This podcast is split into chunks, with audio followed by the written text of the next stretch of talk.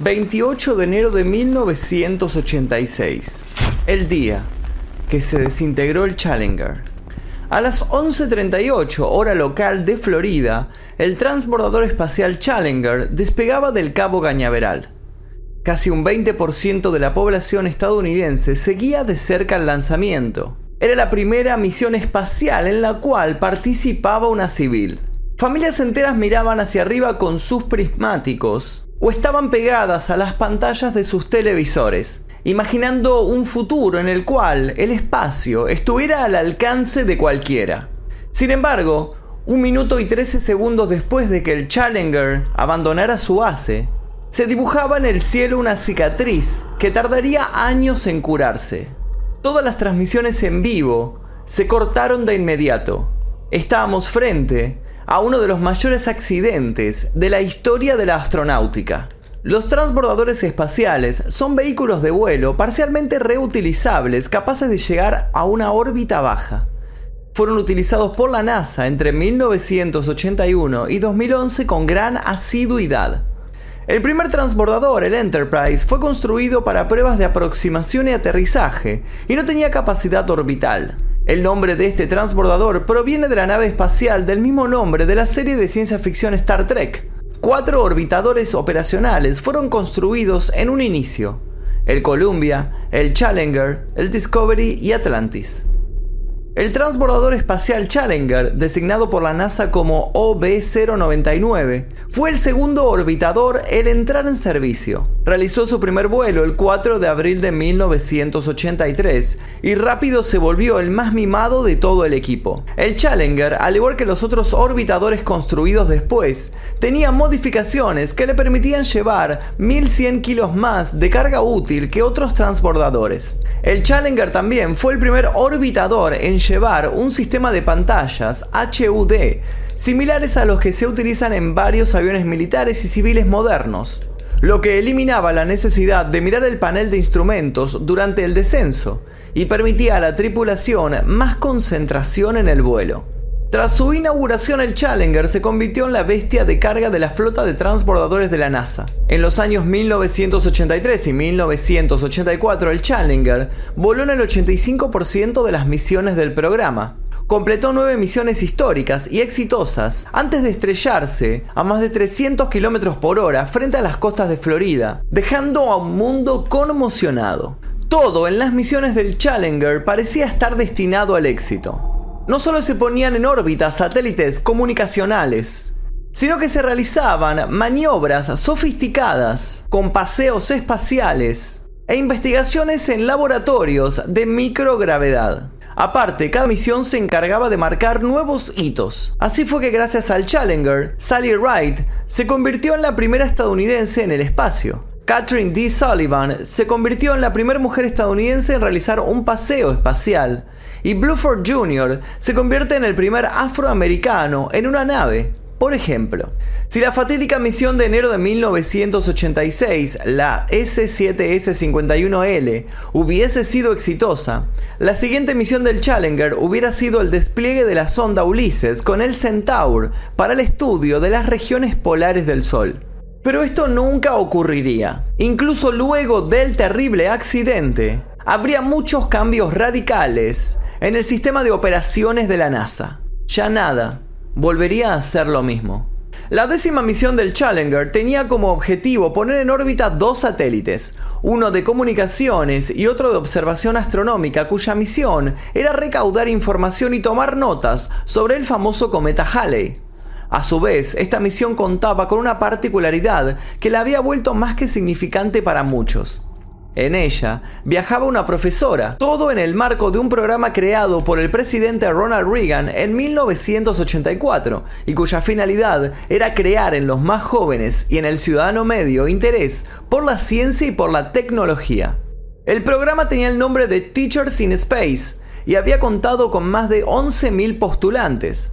Krista McAuliffe fue una profesora que había nacido en 1948 en Massachusetts. Ella fue la seleccionada para la misión. Krista recibió su licenciatura en Educación e Historia de Framingham State College en 1970 y también una maestría en Educación, Supervisión y Administración de Bowie State University en 1978. Para los 37 años, cuando se le comunicó que sería parte de un proyecto espacial, había recibido muchas menciones por su labor en las aulas. La profesora fue preparada como una astronauta más y subió tanto a aviones de combate como a aviones de gravedad cero. Previo al malogrado lanzamiento, Krista fue presentada en público, generando una empatía que hasta entonces el ciudadano común no había sentido por los astronautas. La idea era que la profesora, una vez en órbita, diera dos clases de 15 minutos que serían transmitidas en vivo. Los niños estadounidenses la saludaron cuando subió al transbordador, ansiosos de volverla a ver esta vez desde las alturas. Sin embargo, todos los sueños se vieron truncados. Junto a Krista McAuliffe viajaban el comandante Francis Scooby, el piloto comandante Michael Smith y los especialistas de misión, el doctor Ronald McNair, el teniente coronel Ellison Onizuka, la doctora Judith Resnick y el especialista de carga Gregory Jarvis. A pesar de que las posibilidades de un accidente eran de 1 contra 438, todos ellos resultarían muertos. La cuenta regresiva se amplificó por todo Estados Unidos. 10, 9, 8, 7, 6, es verdad que había muchos nervios entre los directivos del proyecto. Originalmente se había previsto lanzar el Challenger desde el Centro Espacial Kennedy de Florida a las 14.42 del día 22 de enero. Sin embargo, retrasos en la misión anterior hicieron que la fecha de lanzamiento fuera postergada al 23 y más tarde al 24 de enero. Luego, debido al mal tiempo en el punto de aterrizaje transatlántico, el despegue fue cambiado al 25. Predicciones que reflejaban informes con tiempo inaceptable en el Centro Espacial Kennedy provocaron que la misión se siguiera reprogramando, esta vez para las 9.37 del 27 de enero. Ese parecía por fin el fin de las peripecias, pero no. El lanzamiento fue retrasado al día siguiente debido a problemas con la escotilla de acceso exterior. Después, un perno caído impidió que el personal pudiera cerrar la escotilla del orbitador. Cuando finalmente se consiguió poner todo en orden, los vientos laterales presentes en la pista de aterrizaje de los transbordadores ya superaban los límites permitidos por el protocolo. Cuando llegó el día 28, los astronautas ya barajaban entre nerviosos chistes la chance de que pudiera ocurrir un nuevo retraso lo que estaba incomodando a todas las esferas de poder, que veían en este constante cambio de fechas una molestia para el cronograma de vuelos. El frío que hacía el día del lanzamiento hizo incluso que el hielo se acumulara en la base del Challenger. Varios técnicos expresaron sus dudas. ¿Esa temperatura tan baja no podría generar un problema al enfrentarse a la gran temperatura que levantarían los motores de la nave? Sin embargo, se decidió ya no postergar el despegue. 5, 4, 3, 2, 1, 0. El despegue, para alivio de muchos, no presentó ningún inconveniente, hasta pasados los 57 segundos. Fue entonces cuando comenzó el infierno. A los 58 segundos de haber sido lanzado, el transbordador entró en una fuerte inestabilidad cuando cruzó por una fuerte corriente de viento, lo que abrió una de las juntas de la nave. Esto hizo que una columna de fuego se escapase y quemase el tanque de combustible externo. El hidrógeno líquido derramado comenzó a arder, cortando abrazaderas que desestabilizaron aún más la nave. El ala derecha, de hecho, se vio golpeada, lo que causó que el montaje completo girase bruscamente y el transbordador quedó expuesto a fuerzas aerodinámicas incontrolables. 73 segundos después de que el Challenger fuera lanzado, acompañado por gritos y aplausos de victoria, ocurrió lo más temido. El transbordador se deshizo frente a la vista perpleja de todos, convirtiéndose en una tragedia de magnitudes internacionales. El módulo de la cabina cayó desde una altura de 15.240 metros. La caída tuvo una duración de 2 minutos 45 segundos. A los 2 minutos 46 segundos, la cabina del Challenger chocaba brutalmente contra las aguas del Océano Atlántico. Los ciudadanos quedaron conmovidos y si bien hubo mucho luto y hubo muchos homenajes hacia los caídos, la voz popular reclamaba respuestas más específicas. ¿Qué había pasado realmente con el Challenger? Para investigar el accidente se creó la Comisión Rogers, que contaba con 13 miembros, entre los que destacaban Neil Armstrong, el primer hombre en pisar la Luna, y otros profesionales espaciales. La Comisión Rogers entregó un informe definitivo de 225 páginas en 1986, en el que dejó claro que no hubo explosiones, a pesar de que se había creído eso en un primer momento. También dejó claro que los problemas habían estado latentes desde el primer segundo, dado que las juntas tóricas del cohete no habían funcionado con normalidad y se habían sobrecomprimido. Además, había habido una serie de negligencias con respecto al protocolo de lanzamiento e inspección. Se acusó a la NASA y su contratante, Morton Teocol, destacando su inacción. La comisión descubrió por último que desde 1977 los ingenieros de la NASA habían estado al corriente del problema de las juntas tóricas, así como del hecho de que eso podía tener consecuencias catastróficas. Por otro lado, se enfatizó en el hecho de que los astronautas no disponían de paracaídas o equipo de eyección. Tampoco tenían un entrenamiento específico para una emergencia como la que habían vivido. Según informes, dichos astronautas habían muerto al colisionar la cabina contra el océano y por evidencia en el uso de los controles internos de la nave, se supone que podrían haber estado conscientes al momento del choque. La NASA quedó suspendida por 32 meses antes de volver a la actividad. Fue de vital importancia para entender qué pasó y cómo pasó la recuperación de piezas del Challenger, para lo que se contó con la colaboración de guardacostas, soldados de la Marina y la Fuerza Aérea.